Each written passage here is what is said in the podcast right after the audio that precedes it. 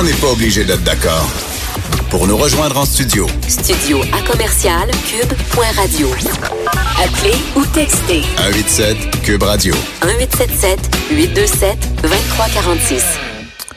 Il y a des anniversaires qu'on est content de célébrer et il y a des anniversaires qui sont tristes à souligner. Euh, il y a 25 ans, c'était le génocide au Rwanda, euh, le génocide le plus fulgurant de l'histoire de l'humanité, c'est-à-dire il n'y a jamais dans l'histoire de l'humanité autant de gens avaient été tués en un si court laps de temps. Donc, il y a eu d'autres génocides qui ont fait plus de morts, évidemment. Mais en, en termes de laps de temps, c'est celui qui a été le plus fulgurant. Donc, c'est important ce devoir de mémoire. C'est important que les gens qui n'étaient pas nés, il y a 25 ans, entendent aujourd'hui parler du génocide du Rwanda et des séquelles et de, de, de l'effort de réconciliation aussi qu'il y a eu dans ce pays-là. Et c'est pour ça que c'est important. Demain, sur les ondes de Radio-Canada, ici Radio-Canada Télé, à 22h30, on va diffuser un documentaire exceptionnel que j'ai visionné aujourd'hui. Ça s'intitule Rwanda, après le sang, l'espoir. Et c'est un documentaire d'Alain Stanquet qui est en studio. Bonjour Alain. Bonjour Sophie. Alors quand je vous ai accueilli tout à l'heure, euh, je vous ai dit, vous êtes un vilain parce que vous m'avez fait pleurer. Oui. Mais toutes les larmes de, de, mon corps, même si je les versais, ce serait rien à côté de la douleur du, du peuple rwandais. C'est une histoire incroyable que vous nous Oui. racontez dans cette Oui, ce je, je- je vais vous dire comment ça s'est passé. C'est drôle parce que il y a drôle. Il y a, il y a trois ans, euh, été invité à faire une conférence euh, à l'inauguration du pavillon euh, de la paix à, au musée des Beaux Arts. On était euh, six conférenciers. Des survivants de, de, de- de- toutes les guerres, euh, bon, euh, Vietnam, le Boat People, et il y avait là, euh, il y avait une femme qui était qui était née à Auschwitz, et il y avait là Marie-Josée Guicelli, une Rwandaise, euh, qui m'a vraiment beaucoup ému, qui a raconté euh, ce qu'elle avait vécu, parce qu'elle avait perdu toute sa famille là, et euh, en sortant de là, euh, elle m'a dit, je voudrais écrire un livre, mais est-ce que vous pourriez me donner un coup de main? Alors j'ai dit, j'ai dit oui. Parce que vous êtes éditeur. Ça tombait ouais. assez bien. Oui. Alors, elle m'a envoyé le manuscrit quelques quelques mois plus tard. On a travaillé ça là-dessus, mais quand j'ai lu ce manuscrit-là, j'ai pleuré.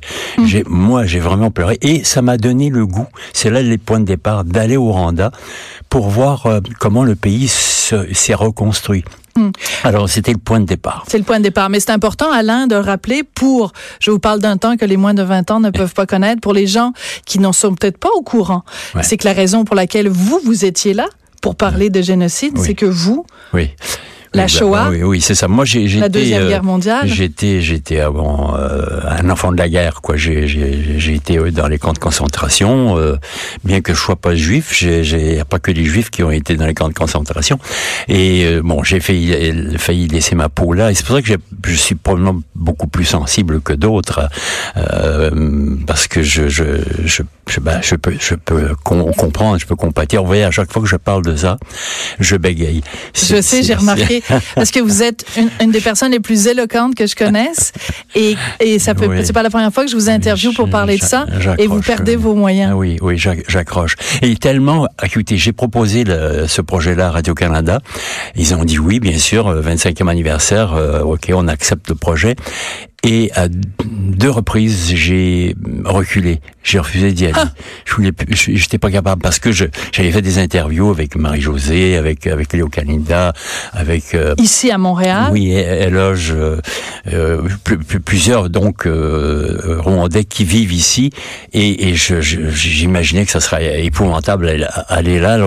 Finalement, c'est ma femme qui avait déjà travaillé avec Boris Cyrulnik qui euh, m'a dit bah écoute si tu commençais par demander à Boris de, participer à l'émission, peut-être que s'il il te, donnerait un petit coup de main. Et en fait, euh, Boris Cyrulnik a accepté et euh, euh, si ça m'a convaincu parce qu'il a dit que le, le, le peuple rwandais c'était des résilients euh, Oui. absolument incroyables. Il- c'est- et alors là, je suis allé. vous êtes allé. Et ben, je suis contente que vous y soyez allé, même si vous aviez à deux reprises décidé de ne pas le faire.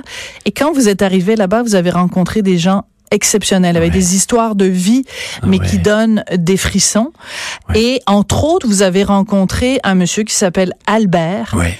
Et son histoire est tellement hallucinante Ouais. que je pense c'est mieux que ce soit vous qui le racontiez. Oui, écoutez, c'est, c'est, ça fait longtemps que je fais du journalisme, mais c'est la pire interview de toute ma vie de journaliste que, que, que j'ai eu à faire. C'est, voilà, l'histoire, c'est que Albert avait 7 ans lorsque le génocide euh, a commencé. Il faisait partie d'une famille, euh, ils étaient neuf, neuf enfants. Sa mère était Hutu, son père Tutsi. Sa mère a dénoncé son père, euh, à Albert, donc son mari, et ses enfants, et on est venu tuer le père et cinq enfants euh, dans la, la petite maison où ils habitaient. Pendant À ce la demande de la mère. à la demande de la mère. La mère a demandé qu'on les tue. C'est pas pour les enfants. Mais là, Albert, pendant ce temps-là, était avec un petit frère de deux ans et un petit frère de cinq ans, en train de garder des chèvres. Il rentre à la maison, il voit la maison est toute démolie, du sang partout. On lui dit, cache-toi, cache-toi, sauve-toi, parce qu'ils vont te tuer. Alors il part avec son petit frère sur le dos. Il a sept ans, Albert. Il, part son, il porte son petit frère de deux ans sur, sur, sur les épaules. Et puis ils vont se cacher dans la forêt. Ils se cachent plusieurs jours. Puis à un moment donné, ils décident, tiens, on va aller voir la, grand-maman. Donc la mère de sa mère. Ils vont chez elle, la grand-mère ouvre la porte, la mère est là. La mère, elle dit, je veux pas vous voir, allez-vous-en. Elle les chasse, ils partent. Ils partent, ils se recachent de nouveau un peu partout, et à un moment donné, la mère rattrape les trois enfants. Elle l'amène les trois dans une boucherie. Elle fait couper la tête aux deux petits, de deux ans et de cinq ans, et Albert réussit à se sauver. Elle le rattrape une deuxième fois. Elle essaye de lui faire trancher la tête. Il se sauve, Albert. Une troisième fois. Il va chez, chez elle à un moment donné, il a faim. Il dit, maman, j'ai faim. Et la mère, elle dit, bon, lave-toi les mains. Alors, il pense qu'il va, il va pouvoir manger. Non, une fois qu'il avait les mains propres, elle a pris par la main, puis elle l'a emmené à la fameuse boucherie pour lui trancher la tête. Il s'est sauvé de nouveau. Et alors, ce qui est épouvantable, c'est que, euh, bien sûr, après, il y a eu tous les procès et tout ça, le génocide s'est terminé et la mère a été accusée. Elle n'a pas elle-même tué, mais elle a participé à, aux tueries. Donc, euh, Albert a été tenu euh, de té- témoigner contre sa mère. Sa mère a été condamnée à 9 ans de prison. Alors, écoutez-moi bien, Albert, pendant que sa mère était en prison, est allé à deux reprises lui porter à manger. Et lui, euh, euh, lui, lui demander pardon d'avoir témoigné contre elle. Et la mère a pas voulu le voir. Ensuite, Albert est sorti de là. Et bon, euh, ma- la mère a été libérée ne- neuf ans plus tard. Et Albert a vécu euh, dans, dans, dans la rue, euh, tout, tout seul. Euh, Il, il allait un peu partout. euh, finalement, quelqu'un lui a ouvert la porte pour aller à l'école. Il est allé à l'école et Albert m'a dit, c'est la seule fois où j'ai j'ai euh, pensé me suicider. Mais je dis pourquoi? Ben, parce que il dit, je voyais les, les enfants, les parents venaient chercher les enfants à la porte, à l'école tous les soirs. Et moi, je savais que jamais personne ne viendrait me chercher. Et là, il dit, je suis allé sur le bord d'une rivière où il y avait des crocodiles. J'ai dit, je vais sauter. Puis d'un seul coup, il y a une petite voix qui a dit, non, non, Albert, euh, fais, fais pas ça si t'es vivant. T'as passé tout ça, c'est pour quelque chose. Bien sûr. Il est resté vivant. il est resté Et ça, là. ça vous émeut beaucoup parce que Ouais. vous, vous avez vécu ce genre Même de situation-là au même âge. Ouais. Parce que je me souviens dans votre livre euh, Des barbelés dans ma mémoire. Ouais, vous parlez de ça, vous parlez de Oui, votre enfance. Absolument. Et c'est ça qui est terrible, Alain, et c'est pour ça que votre film est si important, c'est que quand il y a eu la Deuxième Guerre mondiale et quand on a découvert, quand on a ouvert les portes des camps et que l'humanité a découvert ce qui s'était passé.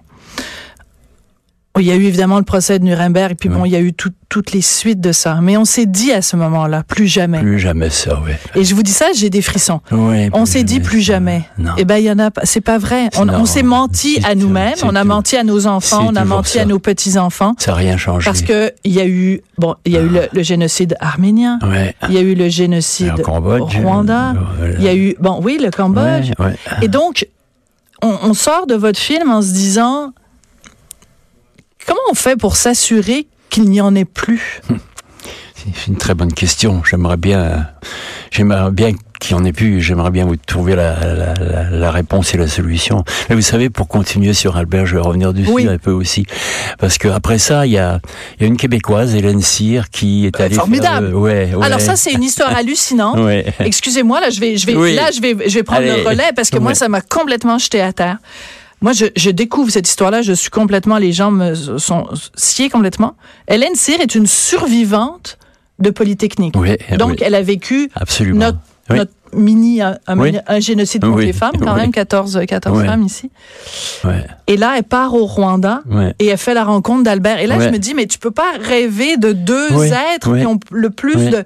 C'est une histoire... Elle, s'est- occupée de lui tout le temps. Elle l'a envoyé à l'université, Albert. C'est elle. Elle a tout fait ça. C'est- une mère, une sœur, euh, euh, une amie, euh, tout pour, pour, pour Albert. Alors, on a parlé d'Albert, on a parlé d'Hélène. On peut pas parler du Rwanda si on parle pas de Roméo. Roméo Oui, Dallaire. mais a- a- avant, pour finir avec Albert, je vais finir avec Albert parce que le pire de tout, c'est que quand j'étais là, Albert m'a dit, ah, là, euh, à un moment donné, il dit, il y a, il y a des génocidaires qui sont maintenant libérés de, de prison, hein Oui, Vous vous souvenez de ça? Tout à fait. Donc euh, il y, a, y a trois gars qui ont participé à l'assassinat de, de ma famille qui qui sortent qui sortent. Alors je veux les rencontrer dans le petit village, mais je vais les rencontrer devant la caméra. Alors, on va là. Écoutez, c'est- absolument incroyable. Albert est là, les trois gars arrivent. Ils viennent de sortir de prison parce qu'ils ont eu des remords. C'est comme ça. Là-bas, on dit bon, je m'excuse, vraiment, je suis désolé de ce que j'ai fait. Alors on libère. Bon, ils ont été libérés. Il y en a un qui a passé 12 ans, l'autre 14, l'autre 9 ans. Et Albert je lui dis, pourquoi tu veux les rencontrer? Mais c'est parce qu'il dit, d'abord, je veux savoir comment ils ont tué ma famille. Ensuite, je voudrais qu'ils me demandent pardon. Et après, je leur accorderai mon pardon. Mm. On arrive là, on s'installe, ils parlent, ils parlent, ils placotent, ils placotent, ça, ça, ça, ça accouche pas. Euh, Et puis, il y en a un qui dit, oh, bah oui, tu sais, on sait pas, je me suis, t'es pas, euh, tes, tes- tes frères, ton père, euh, se souvient pas trop parce qu'on a tellement assassiné, tu sais, on va pas savoir de... Puis d'un seul coup, il y en a un, il dit, oui, je me souviens maintenant. Il dit, ton frère, là, on lui a tranché le nez et ensuite, on lui a coupé la tête. Et euh, après, ils lui ont donné la main à Albert en promettant de, de, de vivre en bon voisin, mais ils ne sont pas demandé pardon. Euh, Non. Albert Ils sont pas allés jusque-là. Ils sont pas allés jusque-là. Alors voilà. Bon, alors maintenant Roméo. Non, mais c'est bien, mais vous vous avez raison d'insister pour raconter l'histoire jusqu'au bout, Alain. Vous avez tout à fait raison. C'est tellement incroyable. Parce que c'est aussi ça, puis on reviendra à Roméo Oui. Dallaire plus tard, c'est pas grave. Euh, mais c'est important parce que euh, cette phrase de bon voisin, c'est que aujourd'hui au Rwanda, parce que moi j'ai beaucoup d'amis rwandais et Oui. c'est un phénomène fascinant. Il y a beaucoup de gens au Rwanda qui sont donc des survivants du génocide, qui côtoient au quotidien, mais pas au quotidien de, de façon abstraite, là, le, le- la maison à côté.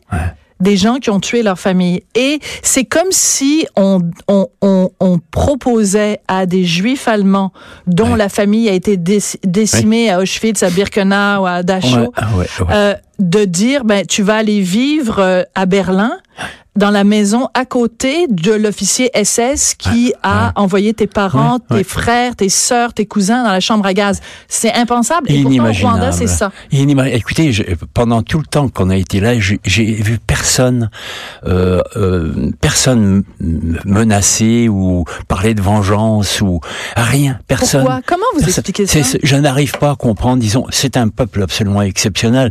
Euh, non. euh, Mais on- on- exceptionnel on dans les deux sens du Oui, terme. Oui, absolument. Mais Dans le meilleur et dans le pire, si je peux me permettre. ben oui, oui. Et, et je pense que maintenant, il y a peut-être une solution qui, qui, qui se dessine, parce que maintenant, il n'y a plus de Tutsis, il n'y a plus de Hutus, ils le sont s'ils veulent chez eux dans leur cuisine, mais ils sont tous des Rwandais.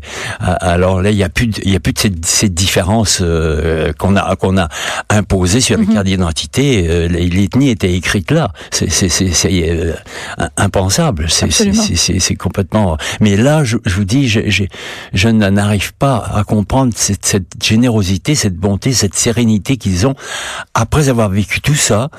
Et y a, on ne sent pas de, de, de reproches, on ne sent, on ne sent pas d'ennemis. Ils sont là, ils se croisent, euh, euh, tout se passe, tout se passe bien. C'est, miraculeux. Je, je, je, j'ai jamais vu ça. Oui. Euh, on sent, excusez-moi, on sent que même si ça fait un petit moment que vous êtes revenu Oui. du Rwanda, que vous n'êtes pas vraiment complètement revenu. Non, mais je suis tombé m'a- malade en revenant, vous savez. Ah Je- ouais. je- ah oui, j'étais, j'étais très malade. Je peux vous l'avouer, là, je, je l'ai pas dit beaucoup, mais j'étais, j'étais complètement, euh, euh, complètement malade. Oui, ça, pendant, pendant une, une, une semaine, j'étais, j'étais pas, j'étais euh, hors de service. C'était pas, c'était, c'est, c'est, c'est, c'est, c'est effo- effrayant. Mais vous savez, ce film que je, je suis très fier, mais on n'est jamais le seul à, à, à avoir les mérites. Pour moi, d'abord, il y a, il y a Marie-Claude Dufour qui est ma recherchiste, qui est exceptionnelle, qui a fait toute la recherche. Mhm. C'est une recherche fabuleuse. C'est, c'est, c'est, fallait les fouiller Pour retrouver. Retrouver tous ces gens-là? Ensuite, on les retrouve pour les persuader de venir participer, raconter Ouais. tout ça. Après, bon, il y a, il y a le caméraman. euh, Ah, les images sont magnifiques. Lu- Luc Ouais. Orbida qui a fait des images absolument géniales et la, la musique qui a été faite par Marie Muse qui est une une, une, une compositrice québécoise euh, exceptionnelle. Ah, tous ces gens-là font il faut qu'on parle de Roméo Dallaire. Allez. Alors Roméo Alors, Dallaire. Roméo Dallaire, parce que je vous, Ouais. permets- je vous interromps, je sais que Oui. c'est pas poli de le faire, mais parce que le temps va commencer à nous manquer et je veux qu'on écoute un extrait du documentaire. Donc, je rappelle encore le titre, évidemment, Rwanda après le sang, l'espoir. Et c'est un, un, un moment où euh, Roméo Dallaire, donc, qui dirigeait le- les casques bleus euh, Oui. là-bas au Rwanda, où il parle de la façon dont ça se passait. Et je vous préviens, oreilles sensibles, euh, soyez prévenus. Il est, il euh, pour qu'il puisse euh, prendre deux, trois jours pour mourir et pas être capable d'avancer, tu sais, les tendons d'Achille. Fait que il, il pouvait pas bouger. Il était là, au soleil, puis tranquillement, il saignait jusqu'à leur mort. Et il maîtrisait la situation parce qu'il avait la machette. Et euh, je me rappelle encore un jeune, il n'avait pas 18 ans, un interamway il disait euh, à son chum, il dit, une fois que tu en as tué un, il dit, après ça, ça se fait très facilement. Puis la radio leur expliquait comment le faire. Les fosses sont encore à moitié vides. Aidez-nous à les remplir. Formez des barrages. Bloquez les infiltrations des cancrelats. Prenez vos machettes. Prenez vos lances. Les agents du FPR, tuez-les. Exterminez-les parce qu'ils sont maudits. Radio Mille Collines. Hein? Ouais. qui incitait à la haine, qui disait prenez la machette, allez tuer votre voisin. Si vous êtes un Hutu, il faut se débarrasser des Tutsis. Ce sont des coquerelles. Et euh, la raison pour laquelle je voulais qu'on mette l'extrait avec Roméo Dallaire, parce que à un moment donné, vous lui demandez, Mm. Roméo Dallaire, qui est manifestement, après toutes ces années, encore en PTSD, en, en- post-traumatic shock syndrome. Ouais. Et euh, vous lui demandez comment il va, et j'ai calculé, Mm. ça prend 12 secondes avant Ouais. qu'il vous réponde. Ouais, et, et quand il répond, il, il, il secoue sa tête et il dit je sais pas, je sais pas, je ne sais pas. C'est avec lui euh, le projet que j'avais au début, c'était de retourner avec lui au Rwanda. En fait, c'était ça l'idée et il a dit oui et finalement euh, on se préparait à partir parce que je voulais le ramener euh, Ouais. là-bas et ses médecins lui ont déconseillé d'y aller, je comprends pourquoi. Il aurait pas survécu? Ben, c'est-à-dire que ça n'aurait pas aidé sa, sa guérison parce qu'il n'est pas, sûr. il est pas guéri. Roméo Dallaire va traîner ça toute sa vie, c'est sûr. Il a tenté de se suicider quatre fois. On a fait un autre film qui va finir les 100 jours des- du génocide, qui va passer. C'est, euh, c'est une heure euh, de confession, de, je peux dire vraiment, de, de Roméo Dallaire. Il raconte comment il a vécu ça. Hmm. Et c'est absolument troublant. Ouais. Qu'est-ce qu'il faut retenir comme leçon pour l'humanité de ce qui s'est passé au Rwanda? que malheureusement ça ne change pas. Je suis, je suis très pessimiste quand je, je, je vois ça. Je, je- contrairement à ce que j'ai senti quand j'étais au Rwanda, c'est drôle parce que c'est là que tout ça s'est passé. Et puis on, on voit qu'il y a de l'espoir, on voit que tout tournait, le pays renaît, euh, l'économie va, va bien, tout le monde est semble être heureux, c'est magnifique. Et même au, au, au mémorial, là, vous savez, où il y a 250 000 corps qui sont enterrés là, euh, le responsable s'appelle comment?